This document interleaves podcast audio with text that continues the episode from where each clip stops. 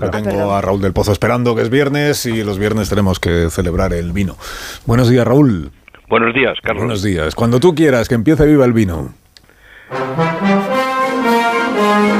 El papel que antes hacían las monjas de las llagas y los confesores de los reyes lo interpretan ahora los expertos en demascopia.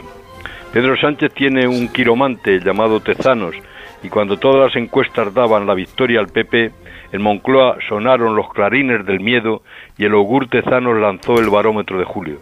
Su CIS anuncia la victoria del PSOE con 1,4 puntos sobre el PP. Las dos izquierdas suman más que las dos derechas.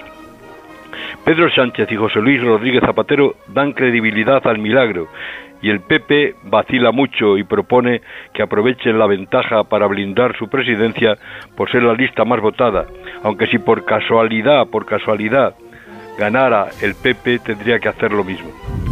Los que están en la cúpula del Estado no han logrado restaurar la orquesta del bipartidismo y los que bailan en la pista van a votar lo que les salga del pijo. De las urnas puede salir un país ingobernable por los bloqueos y por los embustes. En el pasado el pueblo apedreaba a los falsos profetas cuando se equivocaban en los augurios. Ahora les engorda el Estado como apoyos sagrados.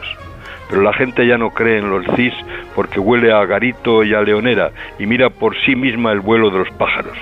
Y así llegamos al último tercio. Feijó, querido Carlos, es un defensor del vino. Nació en la Ribeira Sacra, a la sombra de un viñedo, en una aldea de 200 habitantes con tres ríos, el Miño, el Sil y el Bual, con un, que tiene un molino.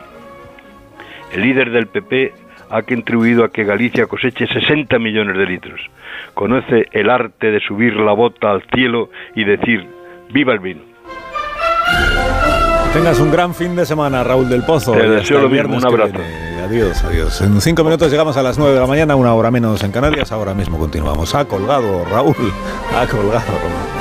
Ahora volvemos.